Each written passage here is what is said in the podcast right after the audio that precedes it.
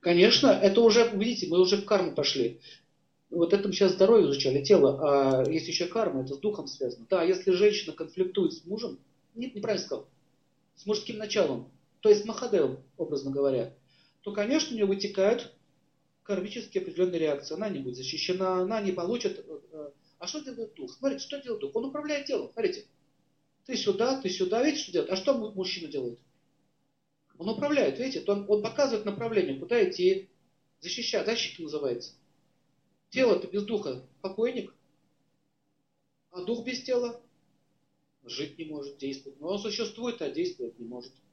Вот так же женщина, она, она, она умирать начинает. Знаете, когда, даже когда мужчина нет физически, когда его нет, она реально болеть начинает. У нее лампочки начинают взрываться, рушиться все начинает. Какие-то странные ребята к ней начинают подходить, хамить все начинают. У нее там тело сыпется. Факт. Это даже у медики говорят, что нет у женщины мужчины, она сыпется. А мужчины что происходит? Что-то не происходит психикой. Поэтому, когда он не принимает женскую природу, у него начинается кармическая реакция.